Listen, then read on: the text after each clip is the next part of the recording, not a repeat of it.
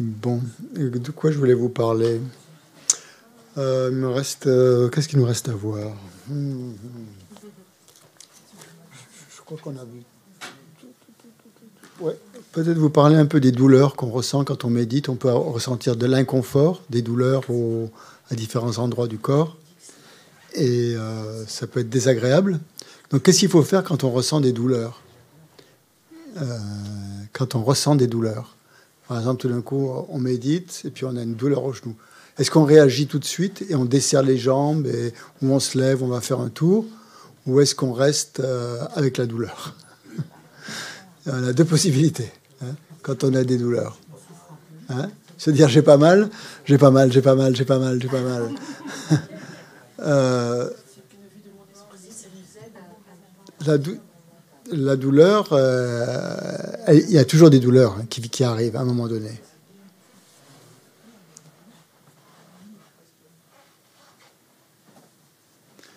Donc, euh, il y en aura toujours. Sauf peut-être quand on sera Bouddha.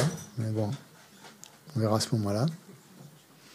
Avant, donc, quand on a une douleur qui arrive, euh, avant de réagir, c'est bien quand même d'attendre un petit peu, de ne pas réagir tout de suite souvent ça passe.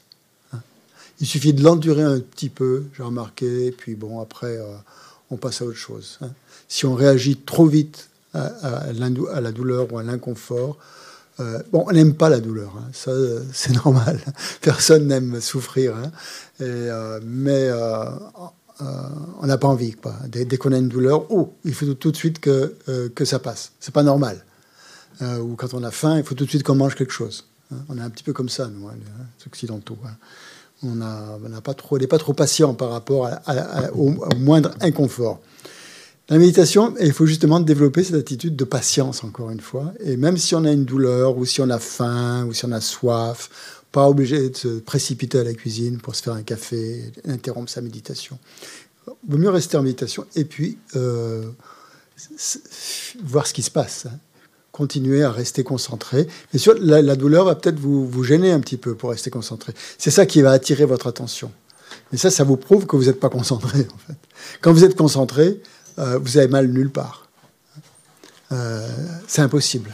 La concentration, elle enlève toute douleur quand on est, quand on est bien concentré. Hein. Regardez les gens, que, si on est concentré sur un travail, on peut, même un travail manuel ou physique, ce qu'on Oh, euh, le temps peut passer très vite, on est complètement concentré, on, on ressent aucune douleur, rien du tout, tout, tout va très bien, parce qu'on est justement, l'esprit est complètement euh, happé par euh, ce qu'il est en train de faire. Et en méditation, c'est pareil. Donc quand vous avez une douleur, c'est souvent le signe que vous n'êtes pas concentré. Et donc si vous réagissez, bah, ça va encore enlever de la concentration. Donc il vaut mieux essayer de rester tranquille et de supporter cette douleur qui, finira par passer. Si ça passe pas, ben, bien sûr, à ce moment-là, euh, avant de vous faire opérer, euh, arrêtez la méditation euh, si c'est indispensable. Mais bon, regardez, regardez, surtout si c'est dans les méditations où on décide de rester pendant, pendant 10 minutes, on s'est fixé 10 minutes de concentration sur son objet. Bon, même s'il y a une douleur qui intervient, qui, arrive, on ne réagit pas. Hein. on essaye de ne pas réagir et on peut traiter cette douleur avec équanimité? En se disant bon c'est une sensation finalement une douleur. C'est parce que dès qu'on met le mot douleur sur la sensation euh, ça prend une autre, un autre euh, euh, ressenti disons. On peut très bien ne pas mettre de nom sur une sensation. Même si ça fait mal bon ben c'est une sensation c'est tout. Si on l'appelle simplement sensation c'est déjà pas une douleur hein. c'est déjà la traiter avec une certaine distance avec un certain recul. Et ça aide à, la faire passer. Hein. L'équanimité, c'est justement d'avoir une attitude égale par rapport à la souffrance et par rapport à la douleur.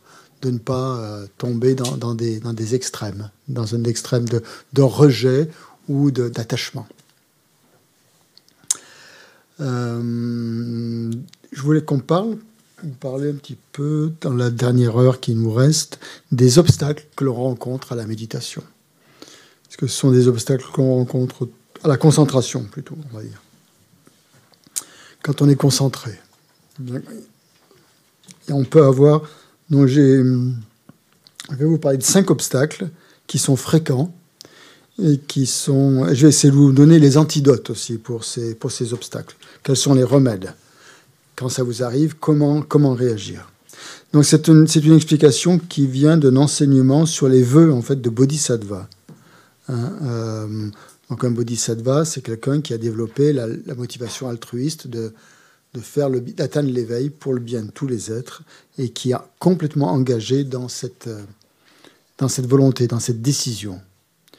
Donc euh, voilà, donc ça vient de ça. Donc le premier, euh,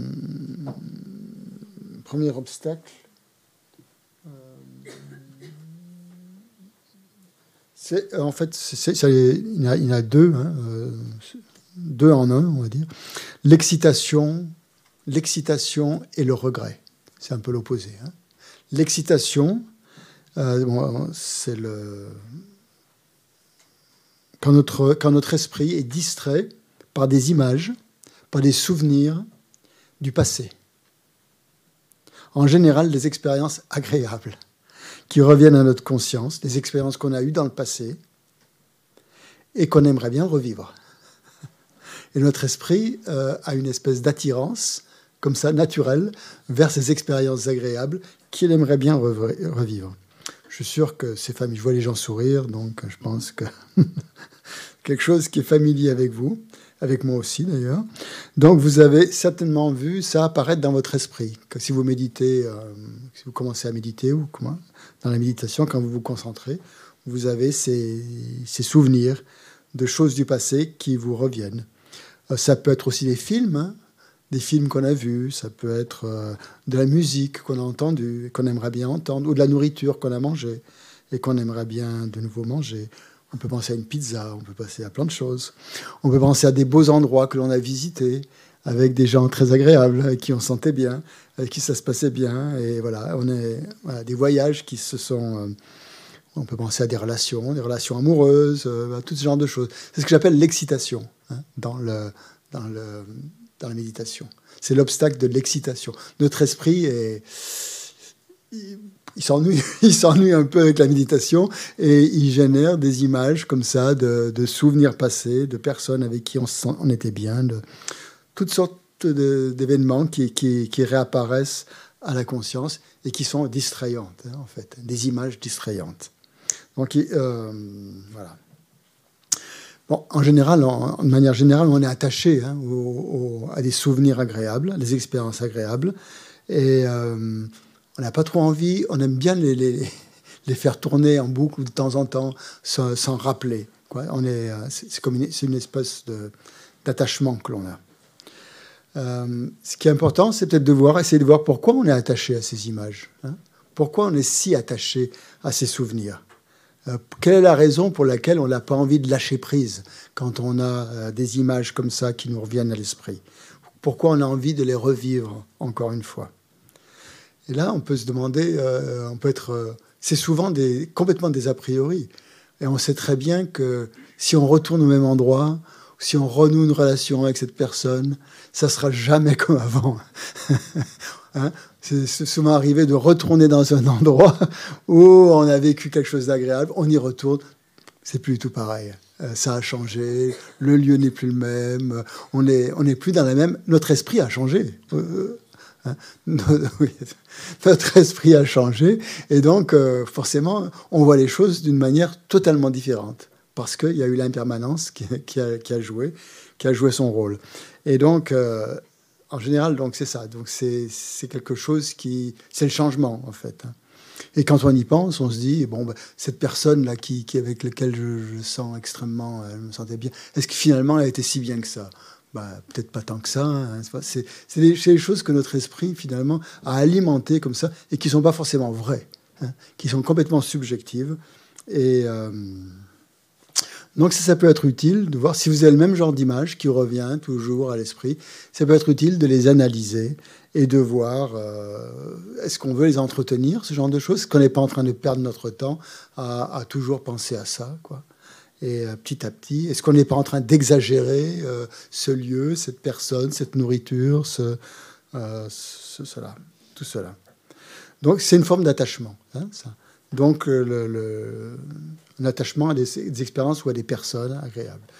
Et en général, le remède qui est donné pour vaincre, pour éliminer l'attachement, donc l'antidote à l'attachement, c'est de, de démonter l'objet ou la personne en question. C'est-à-dire de voir euh, que sous l'enveloppe superficielle se cachent des choses qui ne sont pas vraiment agréables. Quoi ou alors si c'est un objet, de voir si vous le mettez en pièces, euh, ben, cet objet, euh, il va pas marcher du tout. Quoi. Disons qu'il est agréable maintenant parce que vous voyez, vous y mettez plein de choses, mais si vous regardez de quoi il est constitué, cet objet, c'est plein de, pièces qui sont mises les unes euh, à côté des autres. Et pourquoi générer un gros attachement à cet assemblage finalement de, de pièces qui sont mises en...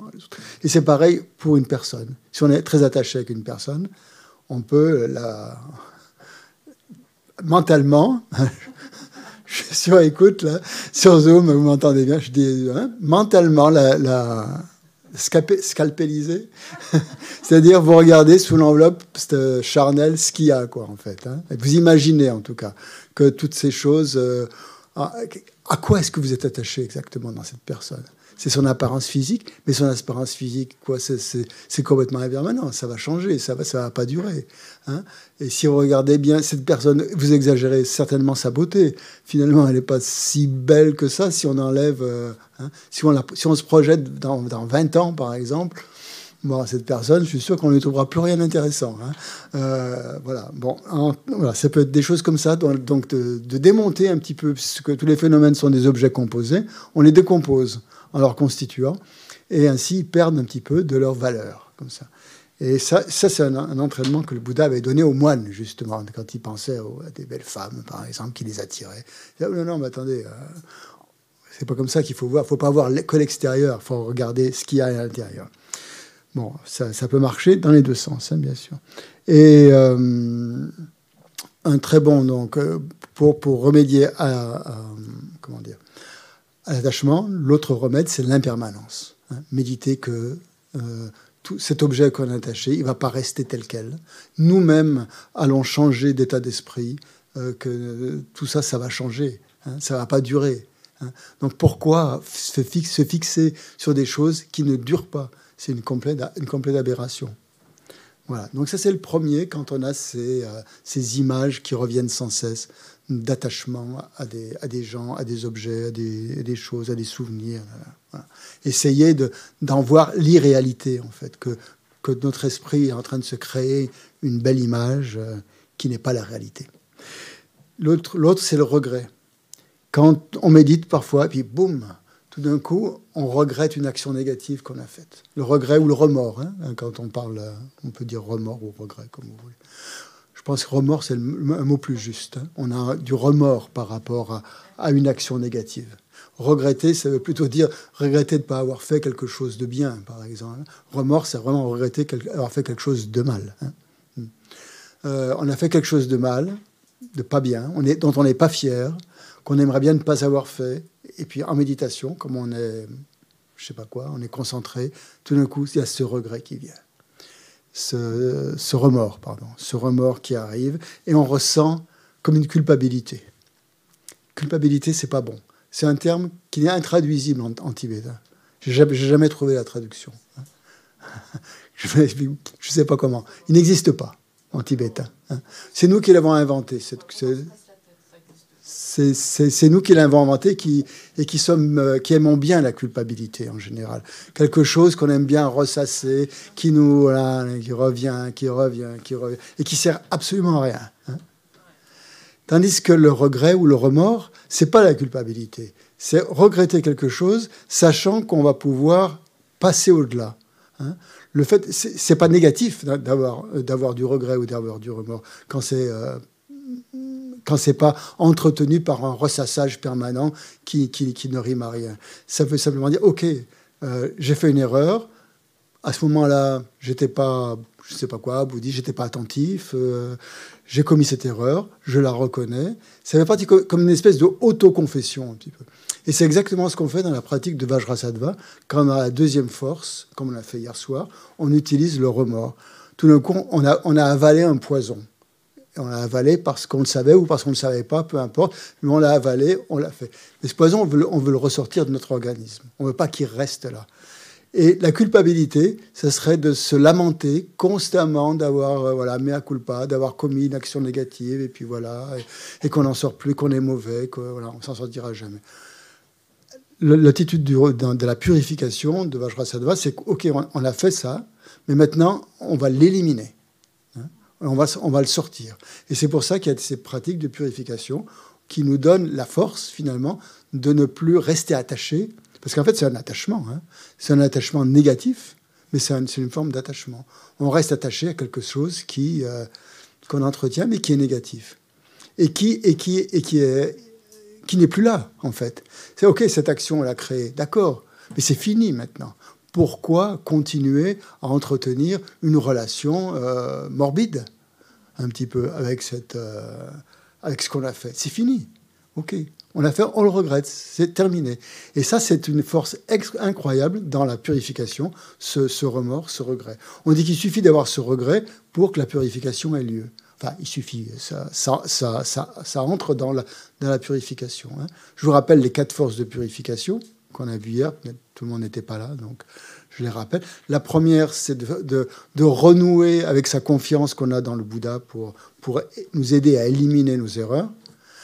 Euh, ça, c'est la première force, la force du, support. Hein.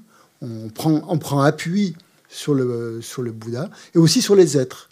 C'est-à-dire qu'on on, demande pardon, en fait. Hein. On demande pardon à ceux à qui on a euh, commis ces erreurs, avec qui on a commis ces erreurs. Tous les êtres, hein, et on prend à témoin tous les êtres en général. Donc ça, le Bouddha et les êtres, c'est le premier, la première force, le support. La deuxième force, c'est le remords, c'est ça. C'est regretter. Si on regrette pas, ben, on purifie rien. Hein. Ça continue. Et on va continuer à faire les mêmes actions négatives. Donc, on, le regrette. Le fait de le regretter, ça va nous, inciter à reconnaître notre erreur et à l'arrêter. Et troisième, euh, on fait une pratique.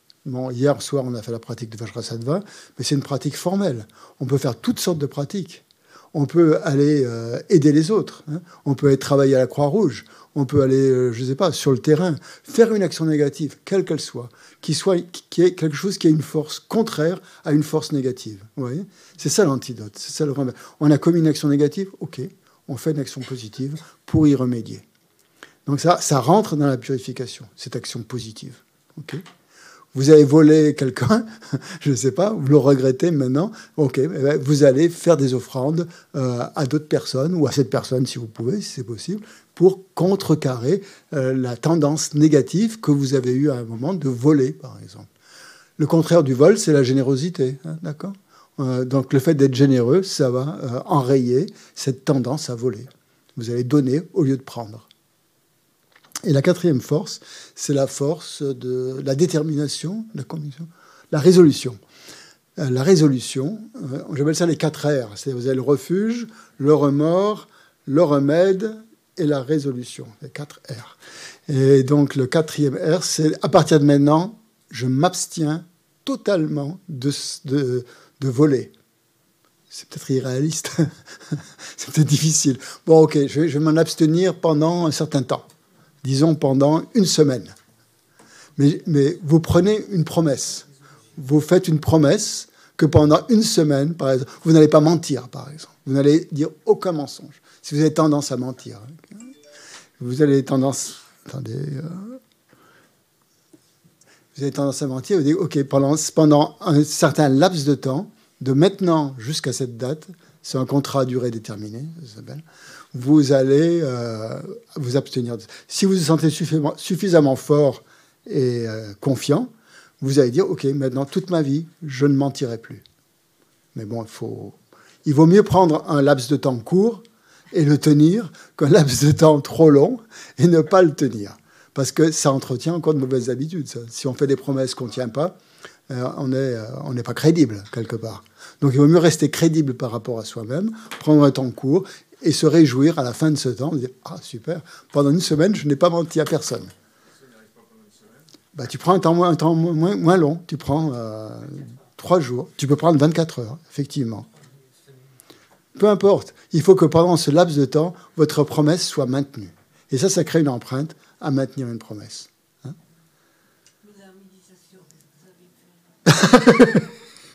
c'est ah très important, merci. Mais justement, euh, les obstacles qu'on rencontre à la méditation sont dus à nos tendances négatives. Donc, pour avoir moins d'obstacles à la méditation, il faut purifier ces tendances négatives. Hein. Il y a deux choses à faire. Hein.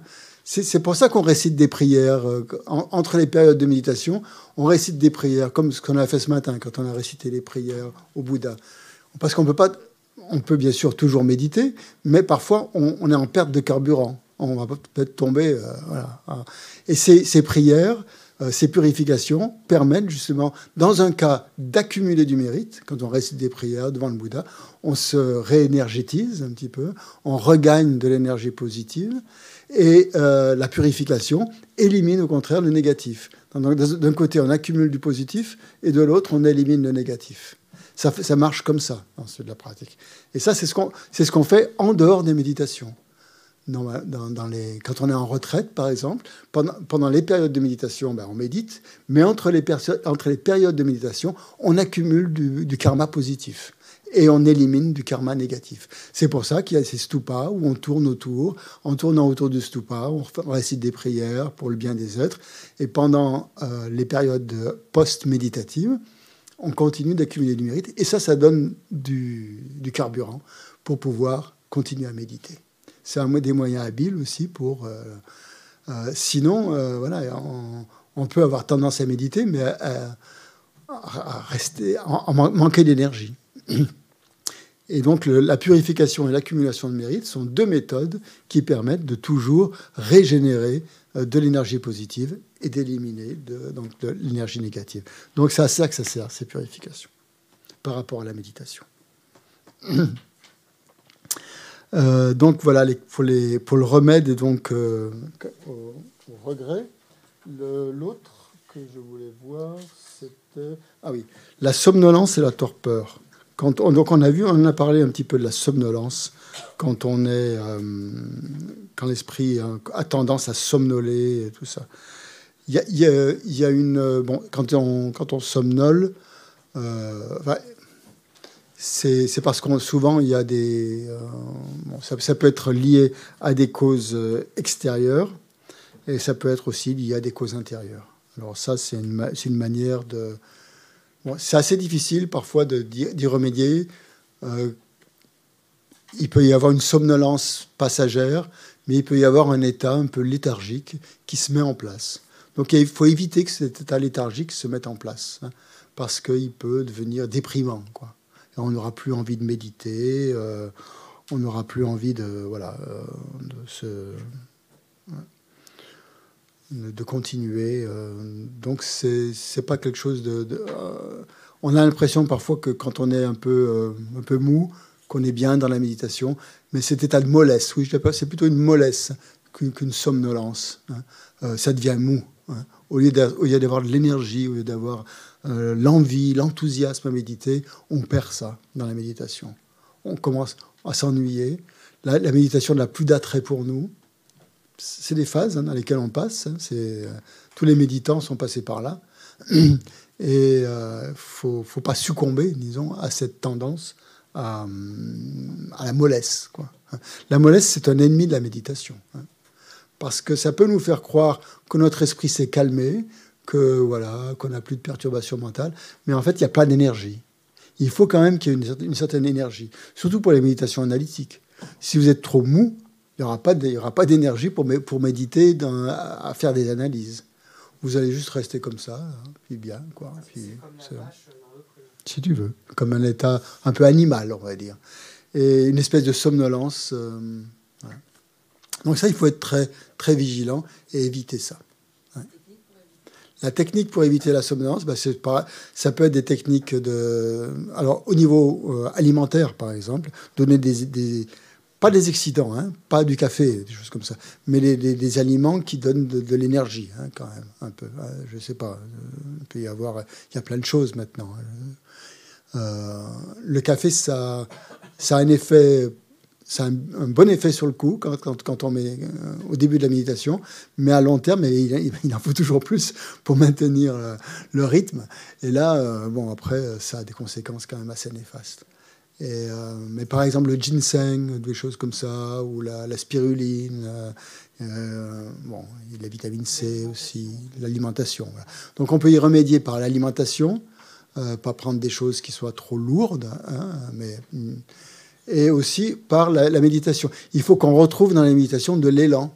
Donc, par exemple, la précieuse existence humaine, euh, comme on l'a médité ce matin, c'est, comme je disais, un peu une espèce d'antidépresseur où ça donne de l'énergie. Méditer sur sa nature de Bouddha, par exemple, euh, c'est quelque chose qui va nous donner de l'énergie mentalement. Hein. Si, par exemple, euh, la méditation sur la mort ou sur, la mort, par exemple, ça va être un des sujets qu'on va aborder dans deux ou trois modules, je ne sais plus. Ça, ça peut déprimer, par exemple. Hein. Ça peut amener une certaine, un certain état de, pas forcément de dépression, mais de tristesse, de, de, lourdeur. Ça, il faudra peut-être le compenser par des méditations sur la, précieuse renaissance humaine, sur la nature de Bouddha, sur notre potentiel d'éveil. Donc agir au niveau physique et agir aussi au niveau mental pour éliminer, euh, cette mollesse. Donc l'excitation, c'est pas bon. Mais la mollesse, c'est pas bon non plus. Hein. L'excitation, c'est comme je disais tout à l'heure, les souvenirs. Euh, hein. Et la mollesse, ben, c'est quand vous êtes attiré par, euh, voilà, par, par, des états un peu lourds. Vous avez tendance à ressasser des mauvaises histoires, des choses comme ça. Et ça, c'est en général un manque d'accumulation de mérite plus vous allez réciter des prières, par exemple, faire des les prosternations, par exemple aussi. Pourquoi on fait des prosternations? C'est pas c'est pas simplement une soumission, c'est pas c'est pas du tout même ça. C'est pas une soumission devant le Bouddha, on se sent tout d'un coup tout petit, tout ça. C'est aussi pour euh, pour régénérer notre potentiel énergétique et nous donner de l'élan et de la, alors on met de l'admiration, tout ce qu'on veut dedans, mais c'est aussi euh, énergétiquement, ça donne de l'énergie pour, euh, ça fait circuler l'énergie. Parce que la méditation a tendance un peu à faire stagner l'énergie. Et parfois, on a, au lieu d'aller faire du jogging, par exemple, euh, les, les c'est pas, pas, de la gymnastique, me direz, les prosternations. Mais c'est en tout cas un moyen de faire circuler l'énergie. Hein, et donc de, redonner de l'énergie ou d'aller marcher un petit peu autour du stupa, de faire, voilà, de faire des pratiques comme ça, de des pratiques, d'offrir des bols, par exemple, de faire des offrandes d'eau. C'est des, des, pratiques qui vont donner de l'énergie, qui vont donner de la joie. Voilà. C'est un manque de joie, en fait, souvent, la somnolence. Donc il faut retrouver, euh, soit dans des prières, soit dans des pratiques, des éléments qui vont euh, nous, donner, nous donner de l'énergie. Oui, oui, oui. Est-ce que dans le bouddhisme tibétain, vous avez la, même approche de la, méditation contemplative que comme dans le zen, en prenant comme support un paysage, un arbre ou... Euh, non, non, non, non, non, non, non. Il n'y a pas ça, non. Sauf si tu veux voir, euh, méditer sur l'impermanence, par exemple. Tu vas regarder un arbre et tu vas voir que cet arbre, il, change avec les saisons, euh, et que c'est un signe de l'impermanence, euh, qu'un objet, n'importe lequel, est voué à l'impermanence, qu'il ne reste jamais exactement de la même façon, qu'il y a toujours quelque chose qui change. Tu peux te servir de ça pour méditer sur l'impermanence. Mais ça aura un but bien précis. Tu veux? Voilà, voilà. C'est une méditation en ce moment sur l'impermanence. Tu peux méditer sur un objet en voyant sa vacuité, par exemple. Ça, c'est une, attitude, voir que cet objet, qu'est-ce qui fait, quelle est l'essence de cet objet. Bon, je m'écarte un peu du sujet. Quelle est l'essence de cet arbre, par exemple? Qu'est-ce qui fait que j'appelle ça un arbre Et trouver sa nature essentielle? Et vous allez trouver rien du tout. Et à, arriver à, un état justement de, vacuité, de l'absence d'existence euh, phénoménale. Il n'y a, pas de phénomène qui existe en lui-même. Il n'y a pas euh, une, une, essence, c'est pas le mot exact. pour, euh, en parlant d'un arbre, on dit que les, arbres sont des essences, alors je sais pas, ça me fait un peu bizarre. Mais quelle est la nature essentielle de l'arbre On ne sait pas ce que c'est. On ne trouve pas ça sa qualité essentielle. Bon, voilà, c'est une méditation qu'on peut faire si on prend des objets particuliers. Mais euh, sur les paysages, oui, c'est pour penser justement euh, à l'impermanence aussi. Euh, qu'est-ce qu'il y avait encore comme... le doute, oui, quand on a des doutes comme obstacle, tout d'un coup, il y a des doutes qui peuvent s'élever. Hein. c'est un, un, obstacle qu'on peut qu'on peut ressentir. Euh, se dire par exemple, oh je médite, mais en fait, est-ce que est-ce c'est vraiment bien de méditer? Est-ce que ça sert à quelque chose? Puis moi, finalement, il vaut mieux que je fasse du sport que de la méditation. Finalement, ça me va mieux, je sais pas. Ou alors, euh, ces bouddhistes, ils enseignent des trucs bizarres, ils parlent toujours de la souffrance, ils parlent toujours de ceci, de cela. Voilà, des, des, choses comme ça qui vont, qui vont arriver. Oh, puis celui qui enseigne, là, cet instructeur, il a un gros ego finalement. Euh je parle de moi. Euh, il faut pas le suivre, lui, attention, hein, il va vous emmener dans des histoires euh, qu'on c'est pas, il n'est pas fiable. Voilà, ce genre de trucs, vous pouvez vous dire des, choses comme ça, des, pensées qui, apparaissent comme ça et qui viennent un peu saper votre euh, confiance ou votre méditation et qui vous perturbent dans votre, euh, dans votre méditation. Donc, se questionner sur, sur, sur, la, sur la, se poser des questions sur, l'enseignement, c'est pas mauvais, c'est même plutôt quelque chose qui a encouragé euh, et que le Bouddha a encouragé en disant qu'il en dit, par exemple, ne prenez pas mon enseignement pour, euh, euh, n'acceptez pas mon enseignement par, respect pour moi, par exemple, hein, mais faites comme l'orfèvre qui analyse de l'or en le frottant, en le brûlant, en le coupant, pour bien voir si c'est de l'or. Donc faites pareil avec mon enseignement, analysez-le. Et ça, c'est une attitude saine. Hein. ça veut dire qu'on part avec un esprit un peu scientifique, un esprit d'ouverture, et on analyse l'enseignement pour ce qu'il est, en regardant si euh, voilà, tous ses aspects, tous ses côtés. Ça, c'est pas du doute, au contraire.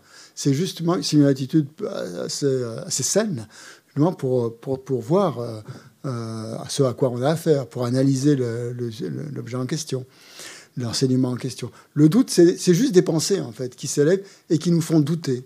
Euh, sans euh, ce sont des a priori complets. C'est-à-dire qu'on n'a pas analysé, ce n'est pas des analyses, c'est juste des, impressions. Voilà, on a cette impression-là.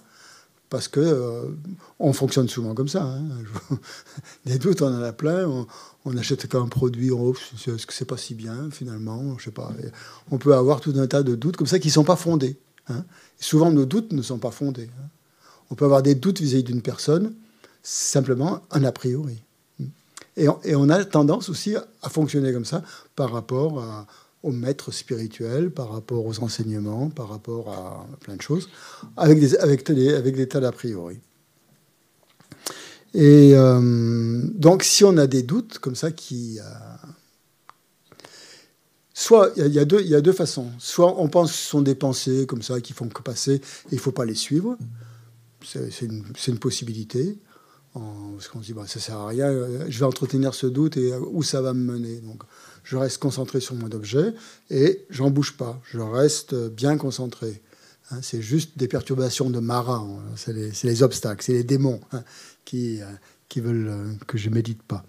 Ou alors, ben, vous essayez de résoudre vos doutes, de trouver une solution à vos doutes. Vous essayez de, de, de les résoudre. Pourquoi j'ai ce doute? Donc ça veut dire peut-être que ben, si par exemple euh, c'est par rapport à l'enseignement, eh ben, je vais étudier un peu plus. Je vais essayer de lire des livres, euh, des, textes qui parlent par exemple de la réincarnation, par exemple. Euh, hein, la réincarnation, c'est en général un gros doute qui peut arriver. On se dire non, mais c'est pas possible, ça n'existe pas. Et donc, bon, ben, je vais m'interroger là-dessus. Je vais, je vais essayer de lire des textes là-dessus. Puis voir que, en fait, il n'y a rien qui prouve que la, réincarnation n'existe pas. Alors qu'il y a plus de choses qui prouvent que la réincarnation existe. Si je m'y intéresse au sujet, vraiment, je vais voir qu'en fait, finalement, des preuves de la réincarnation, je peux en trouver pas mal. Je peux en trouver plein. Hein. Je peux même trouver des enfants qui se souviennent de leur vie antérieure, par exemple. Ce qu'on appelle des rinpoche, ou même des gens euh, à naissance qui, qui ont des souvenirs, des réminiscences de leur vie antérieure. Il y a un Anglais qui a écrit un livre là-dessus, qui a fait tout un parcours comme ça pour retrouver des enfants qui, euh, qui avaient des réminiscences de leur vie antérieure pour prouver que, voilà, se prouver à lui-même, je crois qu'il voulait d'ailleurs faire ça, que, que, la réincarnation est une, est une réalité. Des preuves que la réincarnation n'existe pas, je n'en ai pas trouvé. j'en ai pas trouvé. Hein je ne sais pas. Il y en a peut-être. Hein si vous en trouvez, vous me direz. Vous me direz. Euh, donc, voilà. Par exemple, c'est ce, genre d'attitude qu'il faut avoir. Ok, j'ai un doute, eh ben, je vais voir si mon doute il est fondé ou s'il est complètement arbitraire. Et je vais étudier, je vais aller voir des enseignements, je vais regarder, je vais demander à des maîtres, je vais demander, je vais interroger, je vais avoir une attitude euh, saine.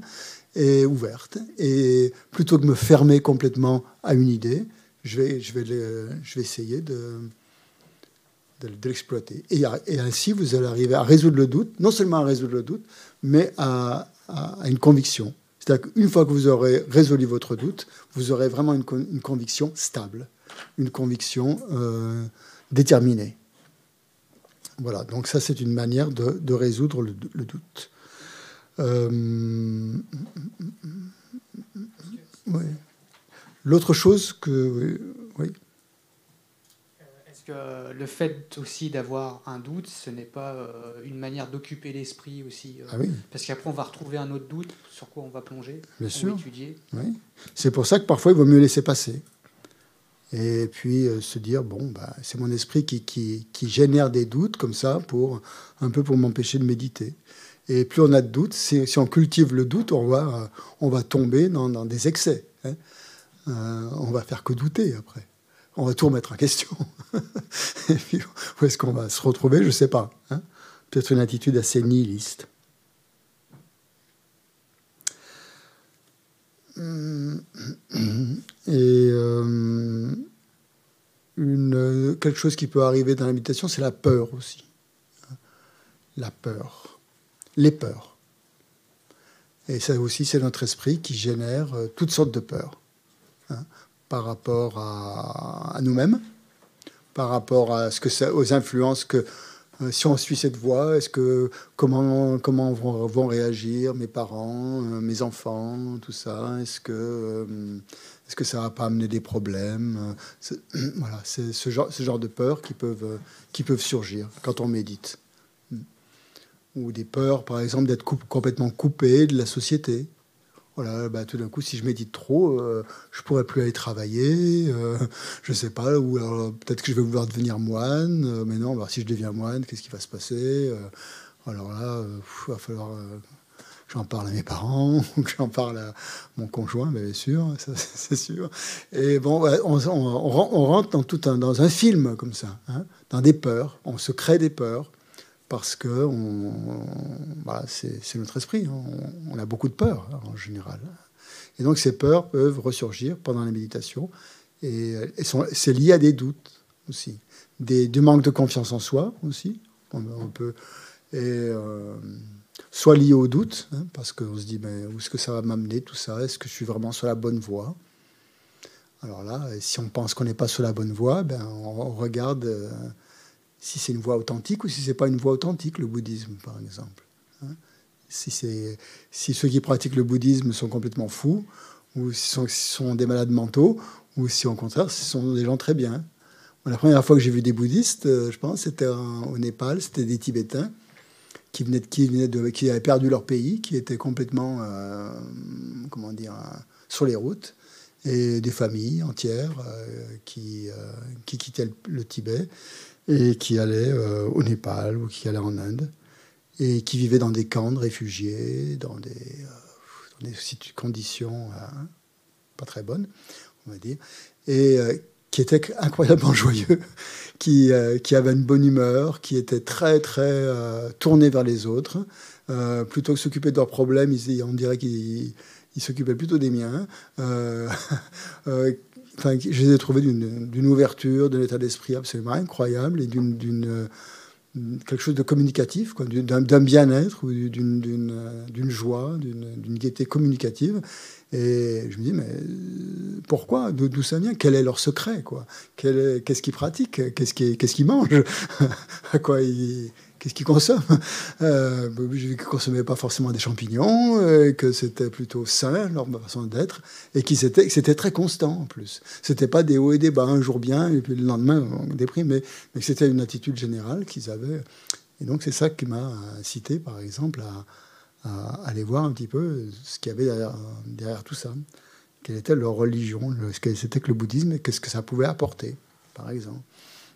Donc ça peut être des moyens euh, justement euh, de, d'éliminer des peurs, justement, d'aller voir, euh, de, résoudre ces peurs. Est-ce que ces peurs sont fondées ou est-ce qu'elles ne sont pas fondées?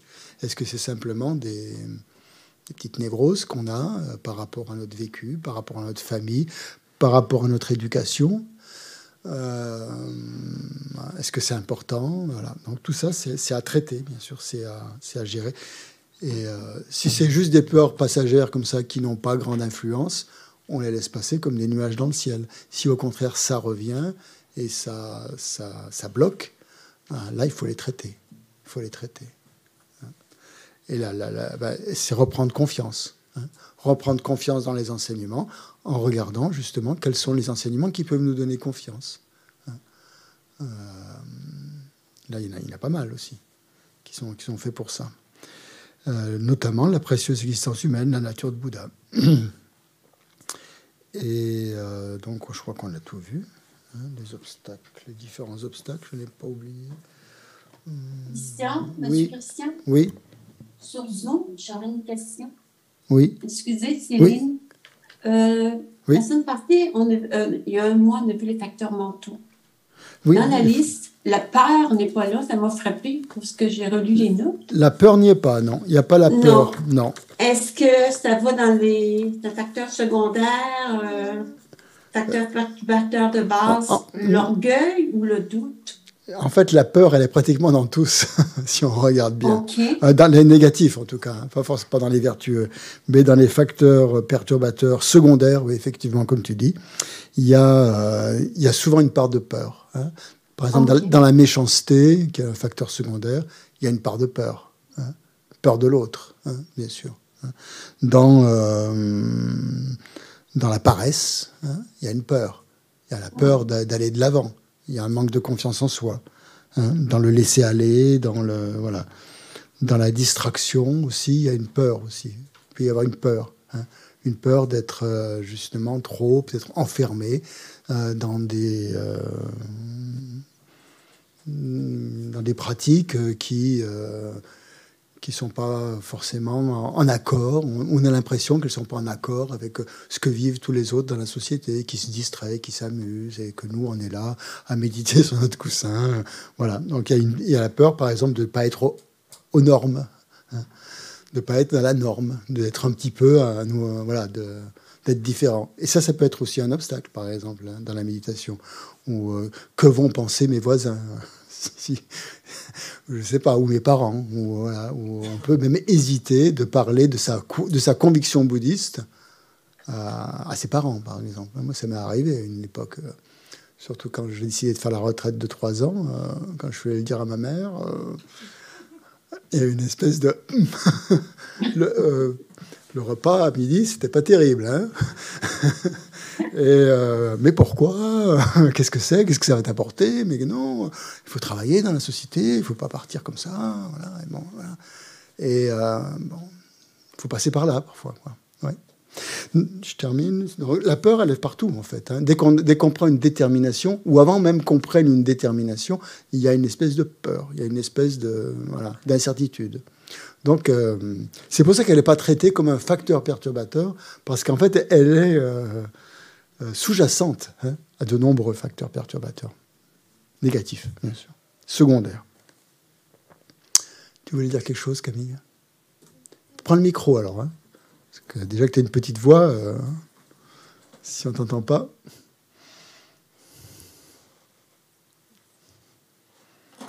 Pas une question trop difficile, hein, parce que je ne vais pas savoir répondre. Si c'est philosophique, tu, tu la gardes. Hein. J'ai mes propres pour ça. Bon, vas-y. Euh, je, quand tu dis méditer, tu sais, tu, dis euh, on est là assis à méditer. Mais en soi, euh, on peut aussi méditer au quotidien. Euh, ah, il faut méditer au quotidien. Oui, mais en agissant. Euh, je ah, dans la vie quotidienne, dans, l'action. Méditer dans l'action. C'est ça. Du coup, là, c'est pas. On peut pas. Les autres, ils peuvent pas nous dire, bah là, tu sers à rien. Non, non, là, je parlais de la méditation quand on est sur son coussin, quand on développe, quand on fait des prières, quand on récite des pratiques. Quand oui, mais ça, on peut le faire aussi dans l'action, non? Dans l'action en même temps que oui si tu les connais par ben, cœur tes pratiques euh, bien sûr tu peux faire dans l'action pas forcément par exemple, on peut bénir les choses qu'on fait, des fois. Bénir les choses, oui. Alors, comment tu fais pour bénir les choses que tu fais? Bah, Tu récites des mantras? euh, Je peux réciter des mantras ou après, euh, euh, parce que j'ai souvent j'ai peur de me tromper parce que je suis pas assez au point pour savoir quel mantra appliquer. Du coup, je, simplement, je, on peut penser, je pense à tous les êtres, qu'on le fait pour tous les êtres. Et... c'est une méditation. C'est pas vraiment une méditation, disons. C'est plutôt une attitude d'esprit ouverte et positive euh, qui, qui t'aide au quotidien. Il n'était pas en train vraiment de méditer, quoi, on va dire. Tu es plus en train d'appliquer les effets de ta méditation. Ouais, mais ça, ça fait que du coup, on réfléchit, on n'est plus dans le dans l'instinctif. Forcément, si on se dit je le fais pour ça, du coup, on va pas le faire. Ça va empêcher de faire. Ça va éviter en tout cas de tout de suite agir mal. C'est ce qu'on appelle, la phase post-méditative. Hein. Il y a deux phases quand on, pratique. Il y a la phase de méditation et la phase de post-méditation. Où quand on sort de sa méditation, on essaye de garder toute l'énergie que l'on a positive, que l'on a développée pendant la méditation, et pour continuer à ce que cette énergie se déploie dans la vie quotidienne d'une manière naturelle. Il ne s'agit pas de se déguiser, euh, de faire, de prendre des attitudes euh, comme un grand saint, euh, voilà, une grande sainte. Non, on reste tel que normal. Hein. On ne prend pas des, des, attitudes extérieures qui feraient croire aux autres qu'on est, qu'on est supérieur à eux, quoi, par exemple. Ça, c'est surtout pas mais on reste normal. Et bien sûr, dans son, dans son esprit, ben, on continue à, à, faire, à avoir des pensées positives pour les autres, à formuler ou pas des prières euh, pour, euh, pour le bien des êtres, euh, faire des offrandes, pratiquer la générosité. Il y a plein de choses qu'on peut faire comme ça, et qui sont une, une suite à la méditation. Oui, c'est ça, ça répond à ta question ou pas? Ça répond, mais du coup, quand, quand on fait la, la chose en question, euh, au final, c'est mieux de le faire euh, dans la discrétion. Discrétion. Toujours dans la discrétion. Rien d'ostentatoire. Hein? Rien d'ostentatoire. Bien, on va terminer. Et je voudrais qu'on termine donc en dédiant toute l'énergie positive, euh, tous les mérites nombreux que l'on a développés, que l'on a cultivés pendant ces deux, ces deux jours pour les dédier justement à l'éveil, à notre éveil, et aussi à celui de tous les êtres. Hein. Que si on atteint l'éveil, c'est pour le bien de tous les êtres, c'est pas pas que pour nous. Et euh, ça va donc, on vise donc ainsi à amener le plus de bonheur possible à tous les êtres. Et donc on va réciter ces prières qui formalisent un petit peu euh, tout ce qu'on a, tout ce qu'on a, voilà, toute, toute cette énergie positive et qui la dédie, qui la, donne aux êtres pour pas la garder que pour soi.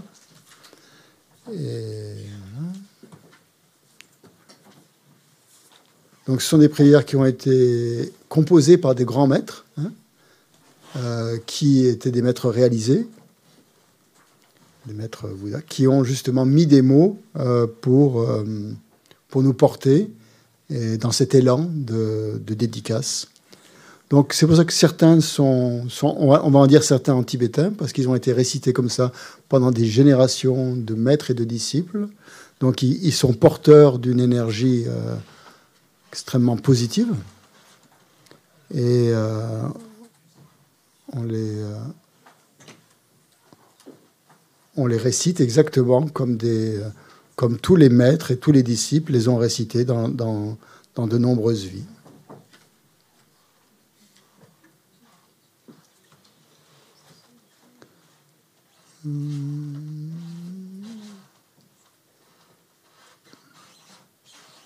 J'ai un problème avec mon truc. Ah, ça y est.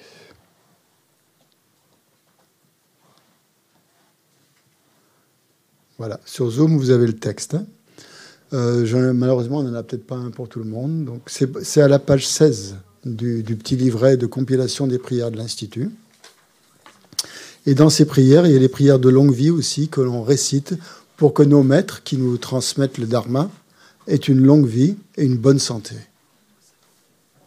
Donc dans les maîtres pour lesquels on récite des prières figure le Sasanté le Dalai Lama, qui est le personnage principal de, la lignée euh, Gelugpa, euh, Lamazopa, qui est sur, à ma gauche, sur, euh, l'autel, entre euh, Geshe et Lama Yeshe.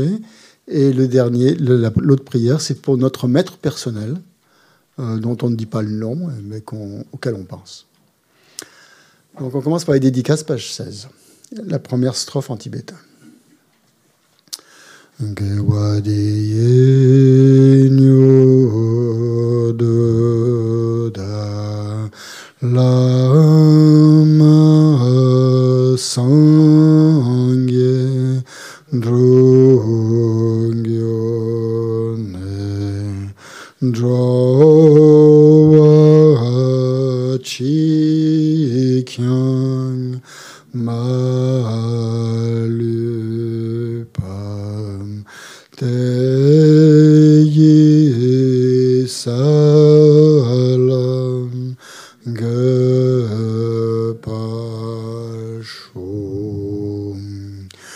Tous ceux qui sont malades recouvrent rapidement la santé, que toutes les maladies de ce monde disparaissent à jamais, que dans aucune contrée de par ce vaste monde n'advienne épidémie, famine ou conflit, que les êtres vivent dans la vertu et le bonheur grâce à la richesse du Dharma et que croissent l'abondance, la prospérité et l'excellence. Jancho sem chorim boche ma kye pa nam kye gyochi kye pa nyam pa me pa yan gone gondo pel wa shum ton ye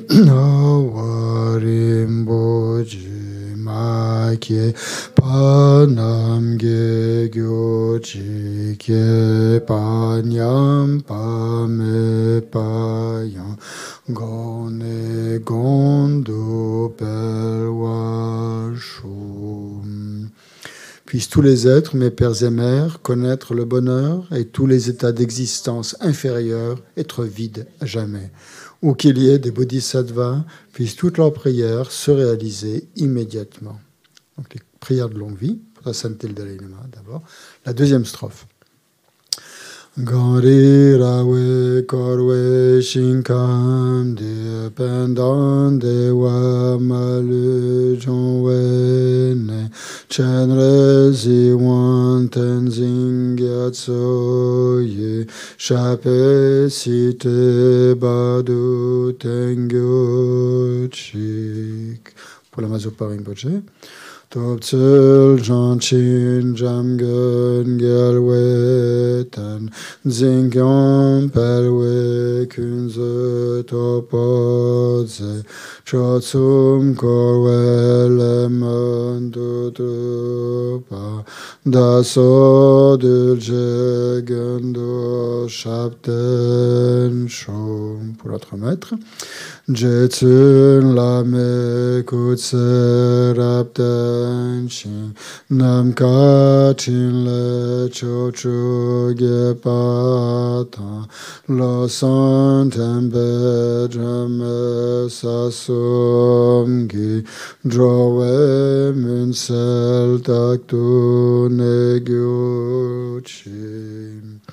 Dans toutes mes existences, sans jamais être séparé des maîtres parfaits, puissais-je jouir de la splendeur du Dharma, et parachevant les qualités des terres et des chemins, puissais-je rapidement atteindre l'état de Vajradhara. Kiewa kundu handalama tanjal meche ki pela lanche ching satan lam ki yantan radzone doje changi gopan yotop Et on reste quelques instants dans cet état où on ressent une grande joie, une réjouissance d'avoir fait euh, ce qu'on a fait ce week-end tous ensemble, d'avoir passé du temps à essayer de comprendre comment fonctionne l'esprit et la méditation.